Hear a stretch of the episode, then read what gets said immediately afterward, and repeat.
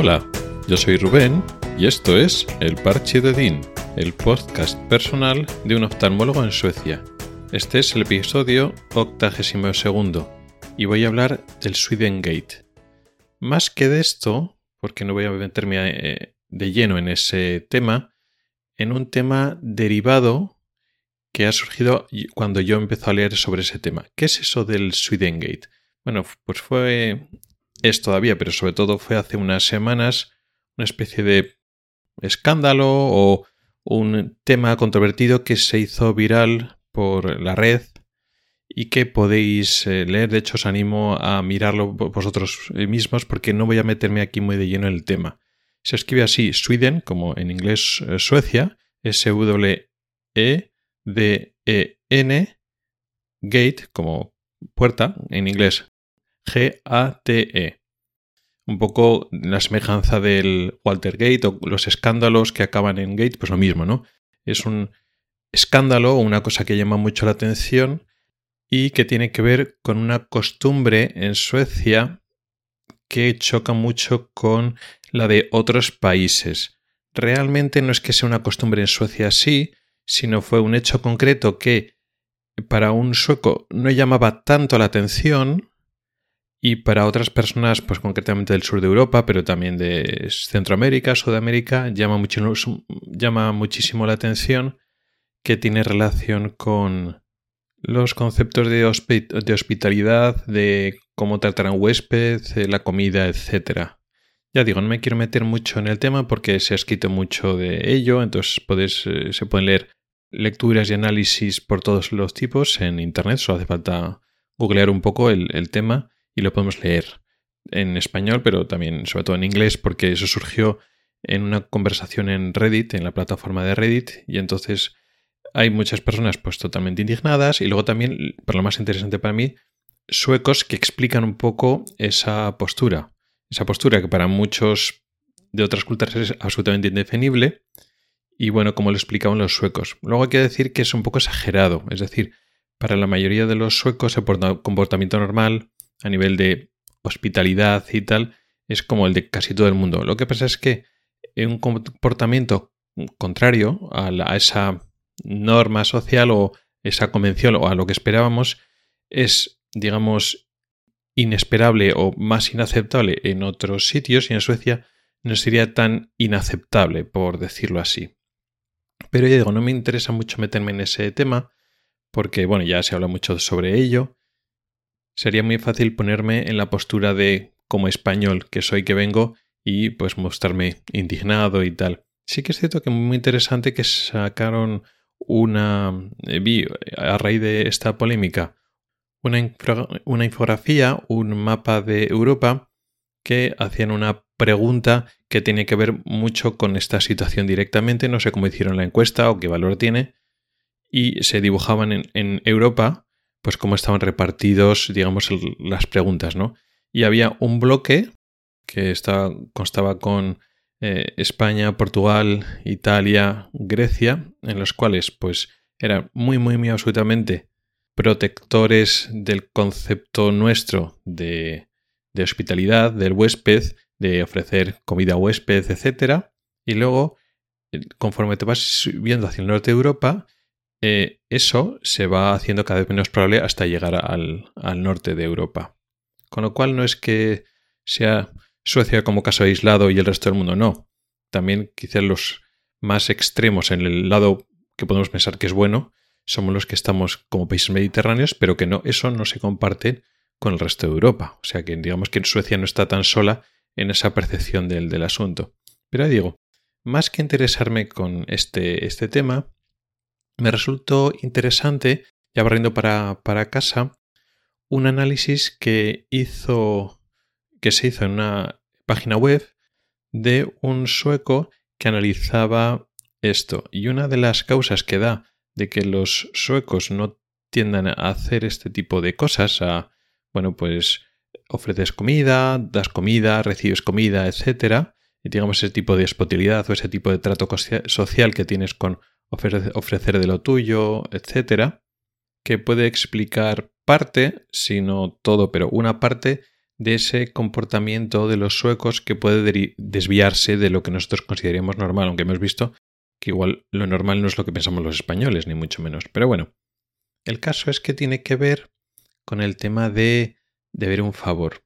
Y la frase que me ha resultado interesante, que es la que quería comentar hoy, la tengo aquí apuntada, está en inglés, pero más o menos eh, viene a decir que, mm, según un poco el pensamiento de la cultura sueca, uno debe ser capaz de resolver sus propios problemas y los suecos no quieren deber favores a otras personas. Ellos mantienen sus problemas eh, en ellos mismos, o sea, se guardan sus problemas para sí mismos y sufren en silencio.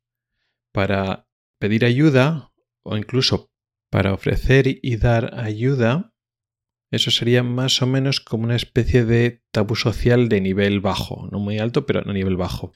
Porque cualquier deuda de cualquier tipo, sea emocional, un favor o dinero, tiene que ser evitado a toda costa. Eso sería un poquito la traducción así un poco libre de la frase en inglés que he leído de, este, de este artículo que analizaba lo del Swedengate. Y esto es interesante porque supongo que es cierto hasta cierto punto. No es que este contenido de lo que hemos leído no es que sea totalmente ajeno a otras culturas, también a nosotros los españoles y otras personas de culturas de habla hispana, tampoco quieres deber favores a todo el mundo. Tú quieres pues, mm, mantenerte, o sea, no estar quejándote todo el día y eh, arreglarte tus propias cosas y, a ser posible, no deber favores a nadie, ni de dinero, pero tampoco favores emocionales o ayudas de ningún tipo. Intentamos, pues eso, eh, solucionar tus propios problemas.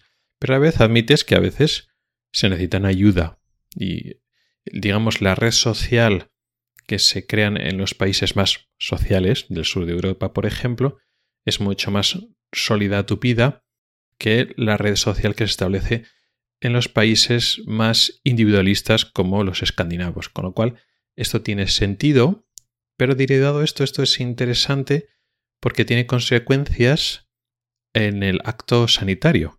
Y era por lo que me interesaba para mí, traerlo para mí. Realmente este tipo de cultura de eh, independiente, de mm, individualista, afecta la relación médico-paciente, pero incluso, yo eso ya analizado en otros episodios, pero aquí con ese matiz de deber un favor, de que no deja de ser un poco tabú.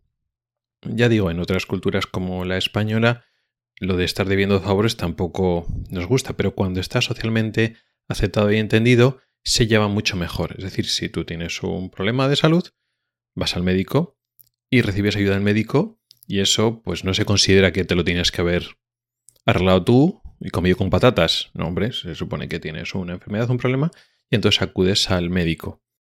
Pero ese concepto de recibir ayuda de médico, digamos, está mejor implementado, mejor visto, socialmente aceptado en España. Y no pasa nada. Y sí, efectivamente, sabes que es el trabajo del médico. El médico es un profesional, como otros sanitarios, y te ofrecen esa ayuda porque es su trabajo. Sí, pero se establece ese vínculo de que tú estás ayudando a las personas y esa persona recibe su ayuda.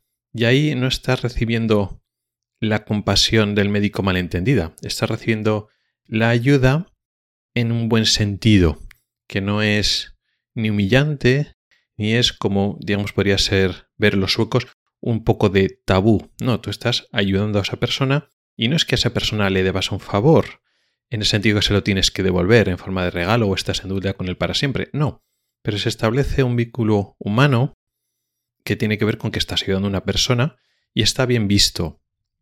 Sin embargo, aquí en Suecia, por ese concepto de que cada uno es, pues eso, muy independiente, muy individualista, y este tipo de tabú de bajo nivel, pero bueno, tabú a ese concepto de deber favores emocionales, se transforma ese concepto de ayuda con la prestación de un servicio. Y hay un matiz importante. Puedo decir que es lo mismo, pero no es lo mismo. En ese sentido, tú, como médico, estás prestando un servicio como puede ser de cualquier otro tipo. Y entonces, digamos que la individualidad o la autosuficiencia, la privacidad del paciente está más a salvo porque realmente no es que le estés ayudando porque necesita ayuda, aunque es así. le estás prestando un servicio que podría ser equiparable a otras cosas. Y sí que es cierto que ese matiz en la relación médico-paciente se nota. Eh, de forma excesiva, cuando eh, hay una aplicación muy cercana y no se respeta el eh, criterio o la libertad de acción o decisión del paciente, estaríamos volviendo a la medicina paternalista de hace unas décadas, que creo que en España está en general bastante superado.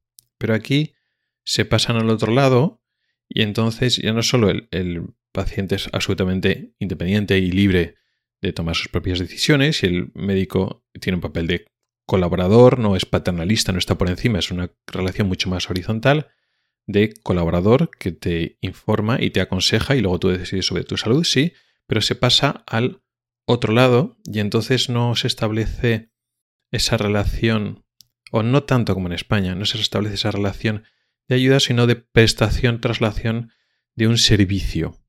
Y eso, como digo, creo que es pasarse al otro lado.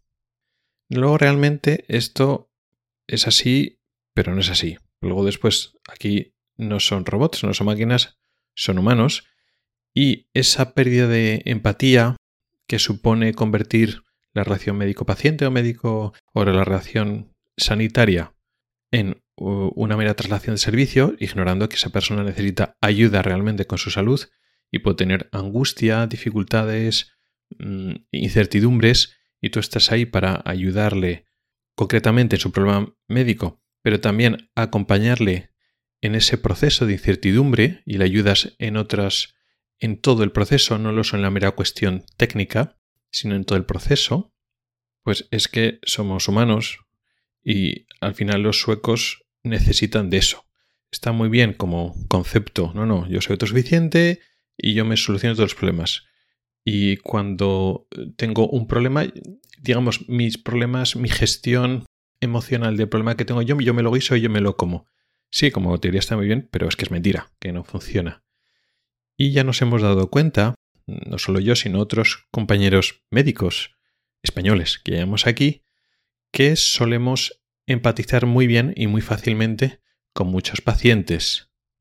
¿Qué pasa? Que bueno, que ya somos médicos desde hace años y ya hemos aprendido a cuando te aproximas a un paciente, quieres, quienes necesitan y quieren empatizar más o menos, tú, tú ofreces una actitud favorable y relativamente cercana y luego después el paciente, según se va comportando en la consulta y en quirófano, pues te va indicando pues cómo de cercana o lejana quiere ser la, la relación que estableces con él.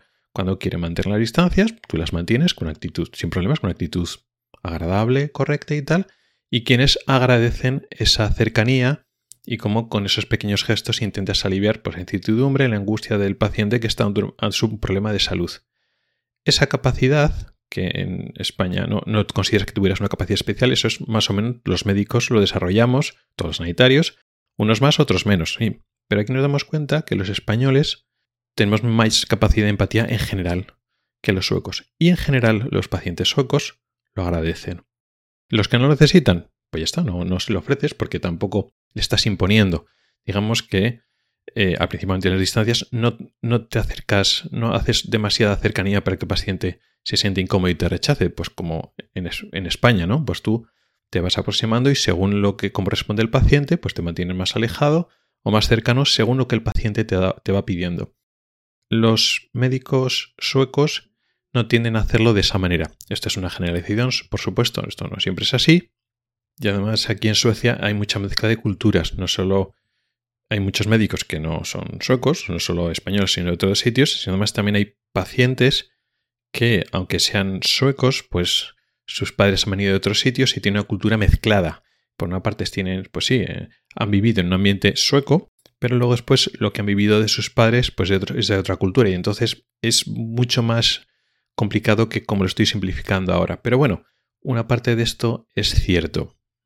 Los suecos, los médicos suecos son muy corteses, muy educados, pero en general no tienen esa capacidad para empatizar según va necesitando el paciente que podemos tener los médicos que venimos de otras culturas mucho más sociales. Y quizá en esto es una, sería una ventaja, ¿no? Porque, claro, el acto médico, el acto sanitario es una circunstancia muy concreta en los cuales, pues digamos, los axiomas de cultura sueca pues no se aplican tanto, que son más teóricos que prácticos. Está muy bien ser independiente y respetar la libertad, la individualidad de cada uno, pero aquí pues es una persona que está necesitada y hay unas necesidades humanas que tienen más que ver, aunque lo queramos ignorar, tienen más que ver solo con el propio proceso corporal. Y nada, es un poco lo que quería contaros. A raíz de un tema que realmente no lo he hablado, parece que no quería hablar directamente de él, y es cierto. Ya digo, podéis googlear Swedengate y podéis leer opciones a favor, en contra, etc. Pero yo quería traer, a raíz de eso, de esta reflexión que, que leí a raíz de este tema, a través de cómo este concepto del tabú al deber un favor a que tú seas totalmente autosuficiente y cómo eso afecta en la dinámica sanitaria y concretamente en la relación médico-paciente. Gracias por el tiempo que has dedicado a escucharme. Puedes contactar conmigo por correo electrónico en elparchedodin.com, por Twitter o en el grupo de Telegram. En las notas del programa tienes un enlace para oír los episodios antiguos del podcast. Nos oímos la próxima semana. Hasta el próximo episodio.